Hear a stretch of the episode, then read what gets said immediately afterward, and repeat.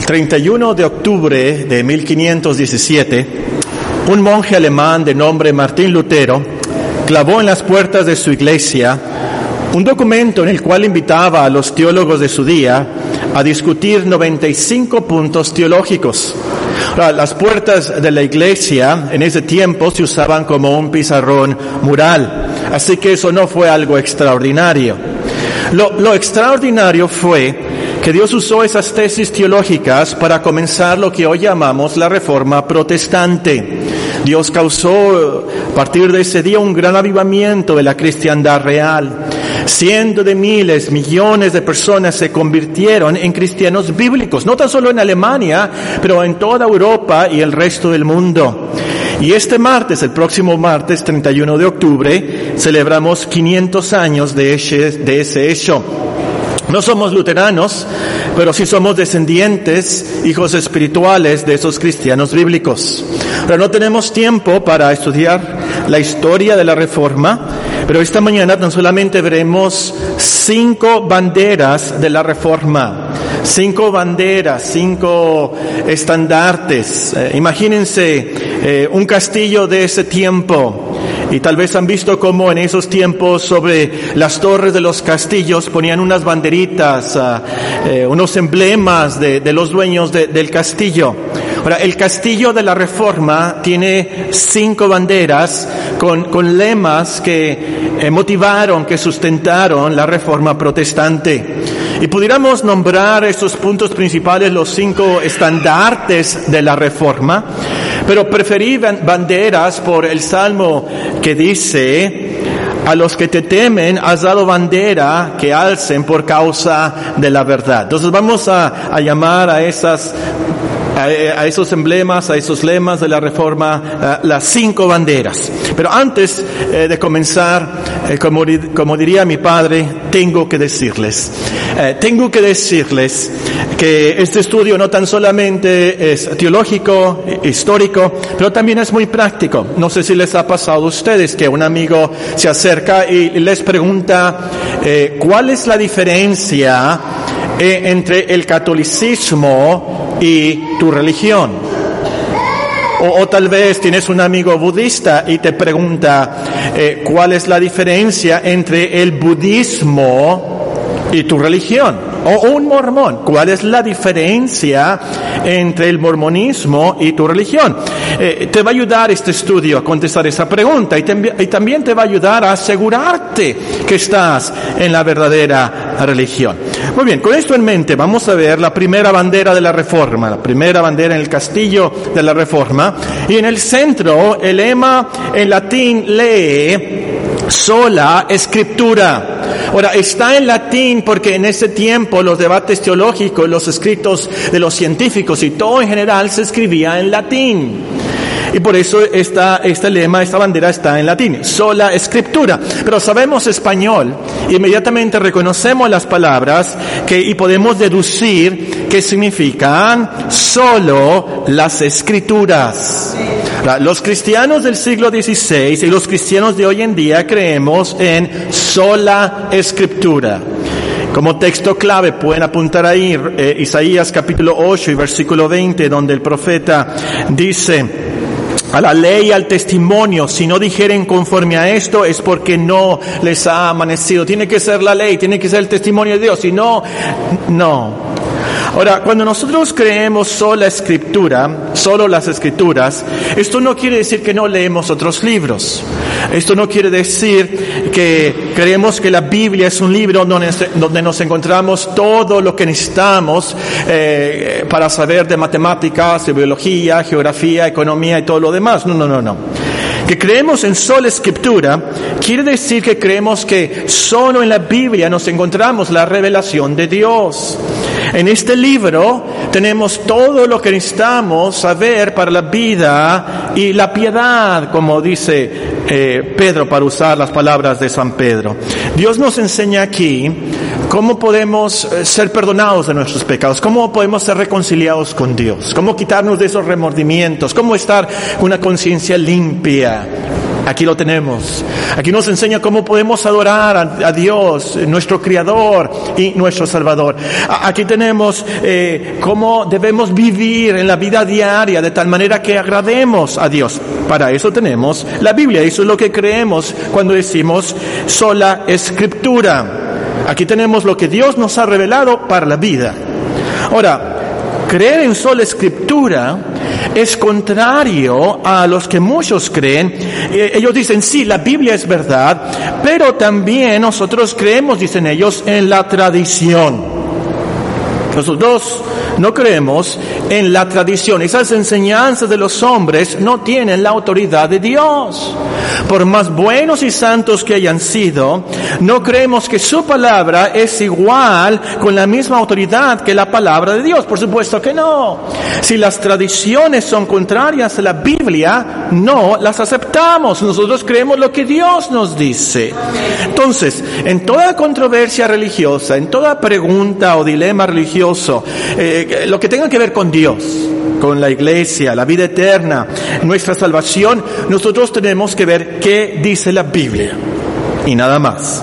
Es por eso que Martín Lutero, al defenderse ante el gran emperador Carlos V. ¿Sí saben quién fue Carlos V? El de los chocolates. ¿Se acuerdan de los chocolates Carlos V? Deliciosos.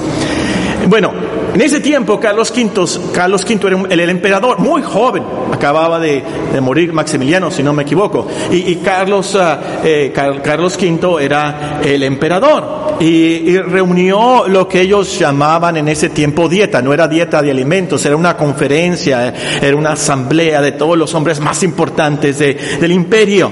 Y, se reunieron junto con Carlos V en una ciudad, un pueblo que se llama Worms en Alemania, eh, más de 200 príncipes, embajadores, duques, arzobispos, nuncios, la gente más importante del mundo, eh, eh, del, del imperio estaban ahí. Y Martín Lutero, al defenderse ante ellos, les dijo, si alguien me convence de las escrituras que estoy equivocado, me retracto. Pero si no, no. Eso es lo que creemos nosotros. En las escrituras tenemos todo lo que necesitamos para la vida y la piedad y vamos a guiar nuestra religión, nuestra vida por la Biblia y la Biblia nada más. Entonces, creer en sola escritura es contrario a creer en la Biblia más la tradición. Pero también creer en sola escritura es contrario a creer en la Biblia y nuevas revelaciones, una nueva revelación. Creemos que aquí en la Biblia tenemos todo lo que Dios nos quiere revelar. Ya. No necesitamos saber más. Las escrituras, la Biblia es suficiente, perfecta, como dice el salmista. Eh, es completa, está completa, es inefable, sin error. Y no necesitamos entonces nueva revelación. Ya tenemos el Evangelio, ¿qué más queremos? Ya tenemos eh, la manera de ser salvos, cómo adorar a Dios, cómo vivir, cómo ser perdonados. Entonces no necesitamos visiones carismáticas, no necesitamos el libro del mormón y cualquier otra revelación. No, claro que no. Escuché de un pastor aquí en Hermosillo, aquí en esta ciudad, estoy seguro que algunos reconocerían su nombre inmediatamente. Un pastor defendió su herejía, él dice, el Espíritu Santo es una mujer. Y él defendió su herejía diciendo, es que es una revelación que yo tuve de Dios. Dios me dio esta revelación. A eso contestamos, como dirían en inglés, Bolonia. Basura, ¿verdad?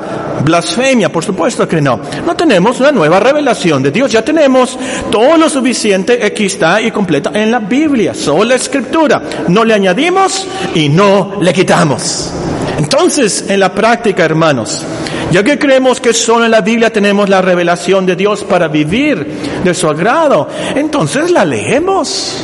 Entonces la meditamos, la estudiamos, la memorizamos, la compartimos.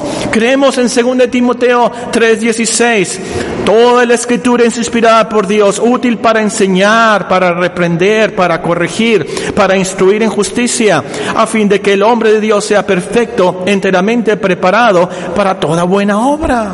Entonces, creemos que aquí tenemos lo que Dios quiere para nuestras vidas de lunes a domingo, de todos los días. Aquí tenemos, eh, Dios nos enseña cómo tratar a nuestros padres. Es uno de los mandamientos de ello. Honra a tu padre y a tu madre. Aquí eh, nos dice con quién nos podemos casar.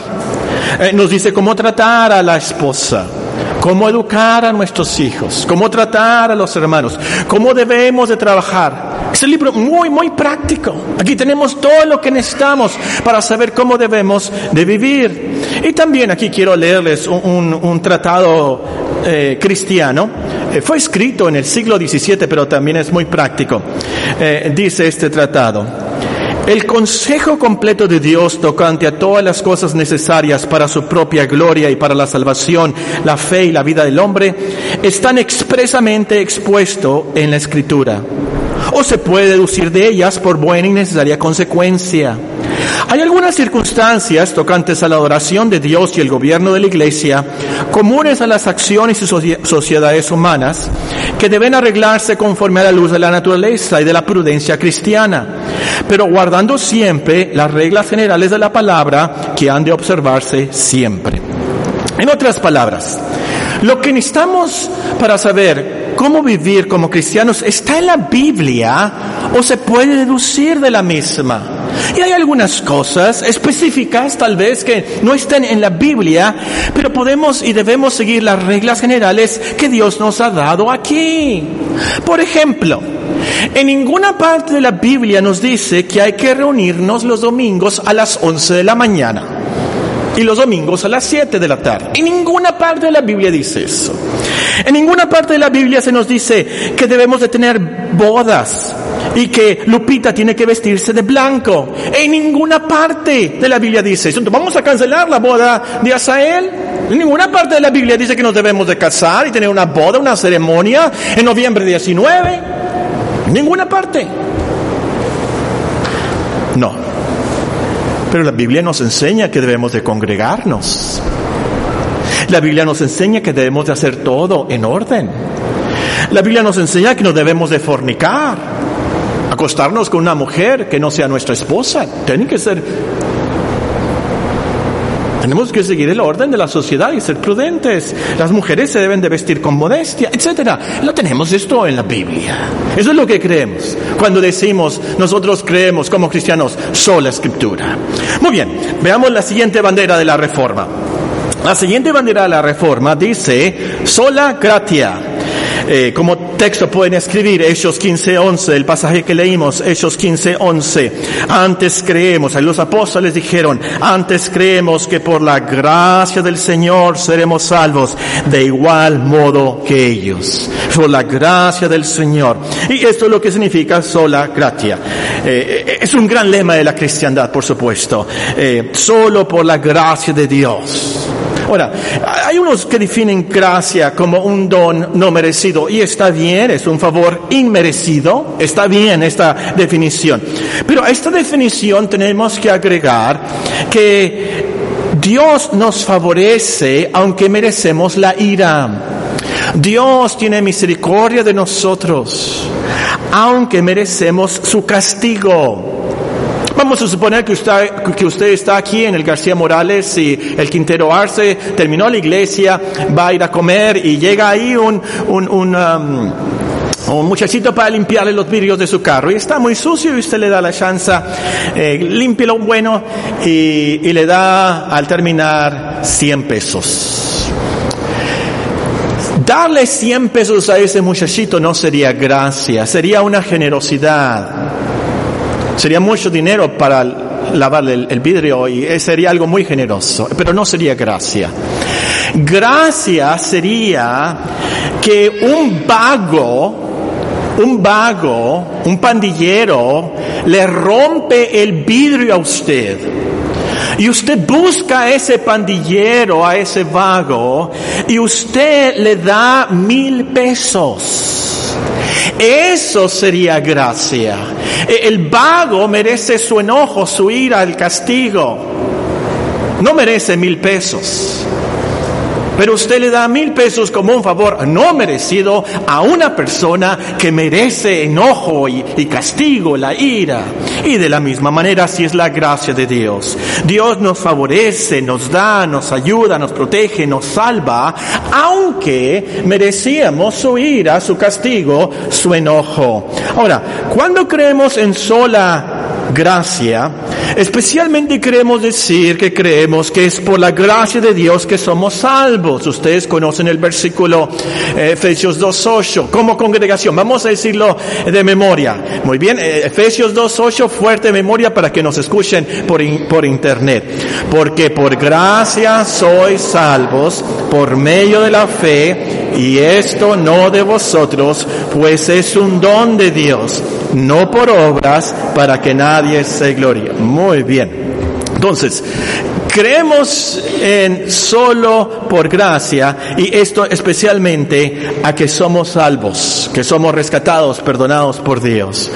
Y esto es lo contrario a creer que somos salvos por nuestros méritos que somos salvos por nuestros esfuerzos, por algo que nosotros mismos hicimos.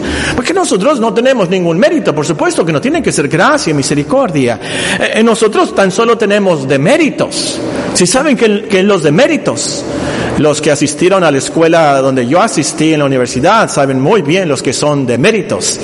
Deméritos, nos ponían deméritos cuando nos portábamos mal cuando llegábamos tarde a, las clases, nos daban deméritos. Eh, si, si no teníamos el pelo cortado exactamente conforme a las reglas, nos daban deméritos. Si no nos acostábamos a las diez y media, nos daban deméritos. Si no nos levantábamos a las siete exactamente, nos daban deméritos. Si no teníamos la cama y el cuarto limpio, nos daban deméritos. Yo sé muy bien que son deméritos. Es todo lo contrario a méritos. De méritos es que merecemos castigo, que estamos mal. Y Dios, por supuesto, nos salva por pura gracia. Tenemos puros, muchos de méritos, de méritos que nos unen en lo profundo del infierno. Y tienen que ser por gracia. No tan solamente tenemos de méritos, pero nosotros no tenemos ningún derecho ante Dios. Están de moda, ¿verdad?, los derechos humanos. Y me acuerdo yo cuando empecé a escuchar en la secundaria de los derechos de los niños. Tienes el derecho y tu padre está obligado a llevarte al parque. Y tu padre y tu madre tienen que hacer esto. Delante de Dios no tenemos ningún derecho. Ningún derecho. Dios no está obligado a salvarte. Dios no, es, no está obligado a llevarte al cielo. Dios no está obligado a sacrificar a su único hijo en la cruz. No está obligado. Fue por pura gracia. No lo merecíamos, ninguno de nosotros. Y de hecho es absurdo pensar que podemos hacer algo para merecer la gracia de Dios. Eso es lo que algunos creen, que podemos hacer ciertas cosas buenas y Dios nos tiene que favorecer, porque Él es justo, tiene que darnos de su gracia. Pero, ¿qué cosas buenas podemos hacer siendo malos? ¿Puede un árbol malo dar frutos buenos? Por supuesto que no. Es por su gracia común, dicen los teólogos, que Dios cuida a los hombres incrédulos de no hacer todo lo malo que pueden hacer. Y aún hacen cosas relativamente buenas. Pero el problema de los que creen eso y que podemos hacer ciertos méritos para ganar la gracia de Dios y la salvación, es que no reconocen qué tan pecadores somos ante Dios. Y no reconocen sobre todo que tan santísimo es Dios tienen un Dios de su imaginación. O un viejito, un diosito muy humano. Un Dios que necesita a los hombres. Déjame decirte, Dios no te necesita a mí. No, no, Dios no, me, no te necesita a ti. Dios no me necesita a mí. Dios no necesita a ninguno de nosotros. Si nos salva y nos lleva al cielo, es por pura gracia, pura misericordia. Ahora, cuando nosotros creemos en solo gracia, especialmente queremos decir que solo por la gracia de Dios somos salvos, como lo hemos dicho. Pero también todo cristiano todos los días dice, como el apóstol Pablo, por la gracia de Dios soy lo que soy. 1 Corintios 15 dice esto y testifica, por la gracia de Dios soy lo que soy. Somos salvos por gracia y vivimos el resto de la cristiandad también por pura gracia. Y esto es muy práctico y muy necesario que lo aprendamos, hermanos, como cristianos. Muchos, yo creo que son todos, y aquí me incluyo aquí, muchos de nosotros en algún punto de nuestra vida caemos en el gran error y trampa del diablo de creer que somos, sí, somos salvos por gracia, pero luego vivimos creyendo que somos aceptados por Dios por nuestros méritos. Sí, somos salvos por gracia, pero luego va a depender, ¿nos bautizamos? Cantamos en el coro, venimos a la iglesia, venimos los miércoles, leemos la Biblia, testificamos y nos sentimos bien cuando hacemos esas cosas. Pero si no logramos algún día leer la Biblia, o algún día caemos en tentación, nos desinflamos totalmente. ¿Por qué? ¿Por qué? ¿Por qué no te sientes cristiano ese día? ¿Por qué pierdes el gozo de la salvación? ¿Por qué no quieres orar, menos tomar la Santa Cena? ¿Por qué? Porque estás diciendo, a lo mejor inconscientemente, por supuesto, sí es por gracia, pero a la hora de la hora depende de mí lo que yo haga como cristiano. No, no, no, no, no, no. Es por gracia desde el principio hasta el final, hermanos. Todos los días somos lo que somos y Dios nos recibe por pura gracia. Claro, confiesa tu pecado. Levántate, sigue adelante, pero siempre he confiado, soy recibido por Dios por pura gracia. El, el miércoles, después de un himno que cantamos, eh, mencionaba el himno que somos salvos, que sabemos que somos salvos. Y una de las estrofas menciona, yo, yo sé que soy salvo, yo sé que al cielo voy. Y, y, les pedí a los hermanos que estaban presentes que compartieran con alguien a su alrededor cómo tenían esa seguridad de decir yo sé que soy salvo. Y cómo tenían la seguridad de decir yo sé que voy al cielo. Y compartieron varios, eh, y algunos lo dijeron en voz alta, y muy buenas respuestas todas, lo sabemos por supuesto por las promesas de Dios. Pues la hermana Albertita contestó, yo sé que soy salva, y yo sé que voy al cielo, porque como dice el coro, si un ángel me preguntara, ¿por qué ahí estoy? Responderé por su favor. Por su favor. Ese es el cristiano bíblico. Ese, de eso se trata esta bandera. El cristiano real cree en solo la gracia de Dios, es todo por el favor de Dios. Muy bien, vamos a la última bandera que vamos a ver en esta mañana. Dios mediante esta tarde terminamos. La última bandera del Castillo de la Reforma que veremos es la que dice sola fide. Sola fide. Esta expresión significa solo por fe, o solo la fe. Y se refiere a que somos salvos por nuestra fe en Cristo. Un, párrafo clásico de esto, si gustan en sus Biblias, Romanos 3. Por supuesto, esto está a través de toda la Biblia. Ustedes se saben Juan 3:16, porque de tal manera amó Dios al mundo que ha dado a su Hijo unigénito para que todo aquel que en él cree no se pierda, mas tenga vida eterna. Esto está a través de toda la Biblia, pero quiero que lo vean en Romanos 3.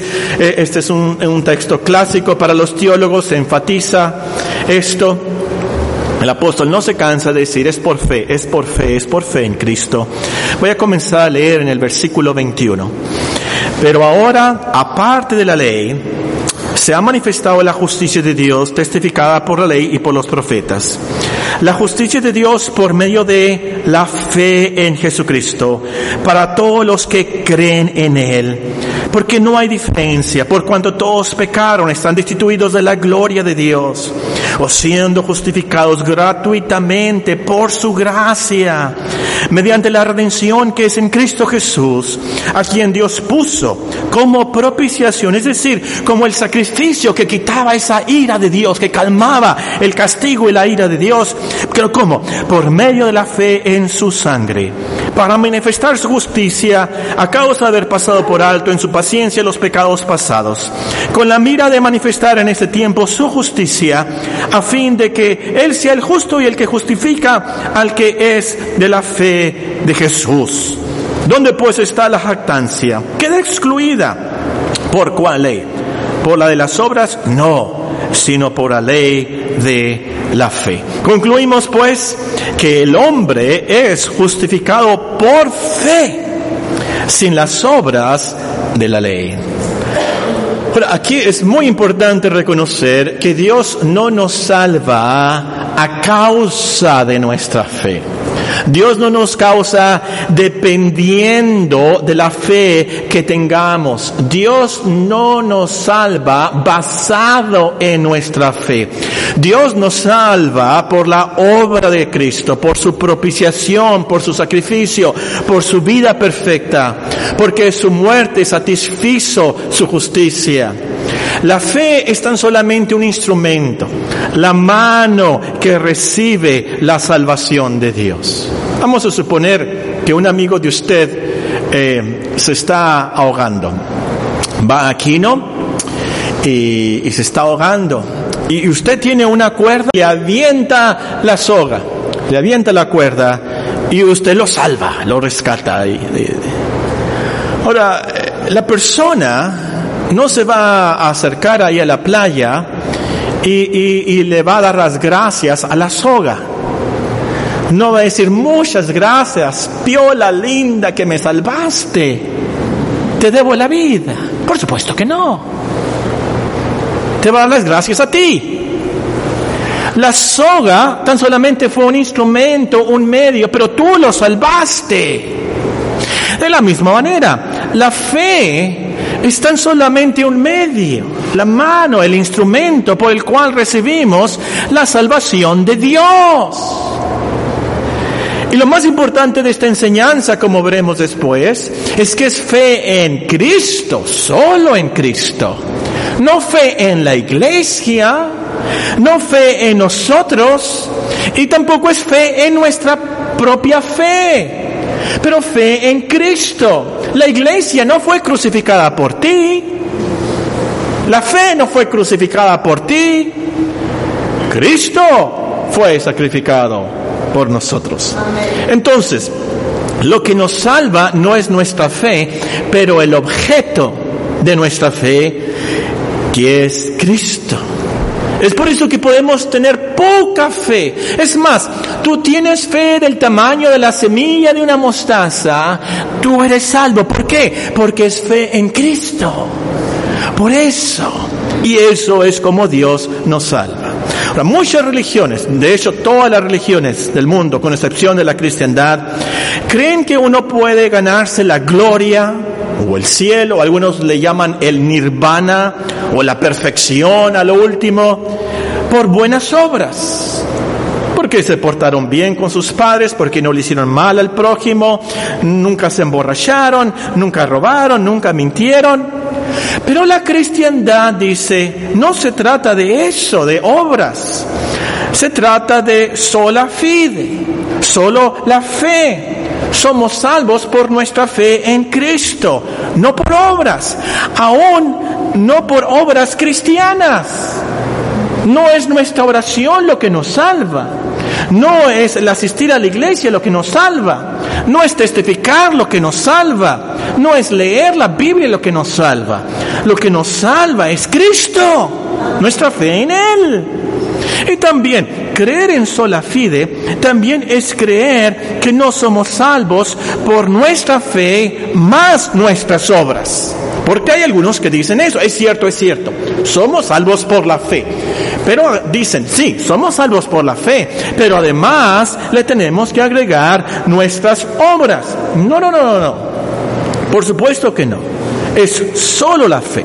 Esa es la gran diferencia entre nosotros y todas las religiones del mundo. Es solo la fe, nada de nuestras obras. Ninguna de nuestras obras nos salvan. No agregamos nada a la gracia de Dios, ni nuestros esfuerzos, ni disciplina, ni logros.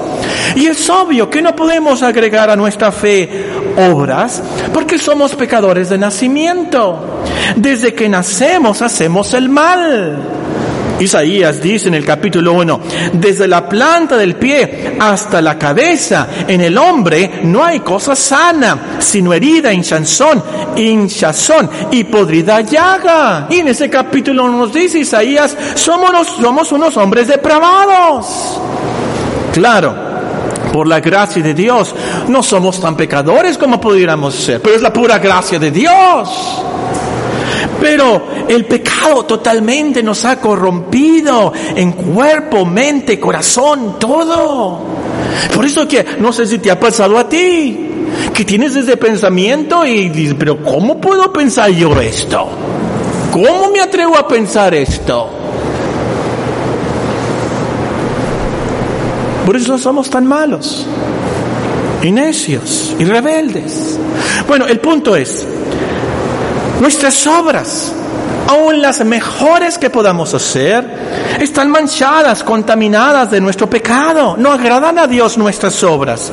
Todo lo contrario, son inmundas. Es más, el mismo profeta dice, son como trapos menstruosos. Y ser salvos, ser perdonados por Dios, es algo de lo más difícil. Se tuvo que derramar la sangre de Cristo para podernos limpiar agregarle nuestras obras a la fe, al sacrificio de Cristo. Es agregarle vómito, agua de drenaje, loco, cochinero. Por supuesto que no. Por supuesto que no. Pero, y con eso termino, pero, y quiero enfatizar este pero. El cristiano cree que es salvo por pura fe, pero es salvo para buenas obras. No es salvo por obras, es salvo para buenas obras. Por supuesto, si somos salvos de nuestros pecados, Dios no nos va a dejar que sigamos eh, en malas obras. Dios nos va a ayudar, nos va a convencer, nos va a disciplinar, eh, nos va a transformar para vivir vidas que le agradan a Él. Es absurdo un cristiano que sigue y sigue y sigue y sigue en sus pecados y disfrutando este mundo y la vida pecaminosa? Por supuesto que no, por supuesto que no, eso es absurdo, porque Dios nos salva del pecado, nos cambia, nos ayuda. Eh, en su gracia, en su misericordia de salvación, nos ayuda a vivir de tal manera que le agrademos. Es más, eh, Él marca nuestros pasos, Él planea y, nos ayuda a caminar por esos caminos. Vean Efesios 2, eh, para los que no se lo saben, ese es el último pasaje, con eso termino. Nos dice Efesios 2.8. Porque por gracia sois salvos por medio de la fe eh, esto no es de vosotros, eh, es un regalo, es un don de Dios. No por obras, para que nadie se gloríe. Porque somos una eh, hechura suya. Él nos hizo, Él nos fabricó. Y somos creados en Cristo Jesús para buenas obras, las cuales Dios preparó de antemano para que anduviésemos en ellas. Oremos. Dios mediante esta tarde vamos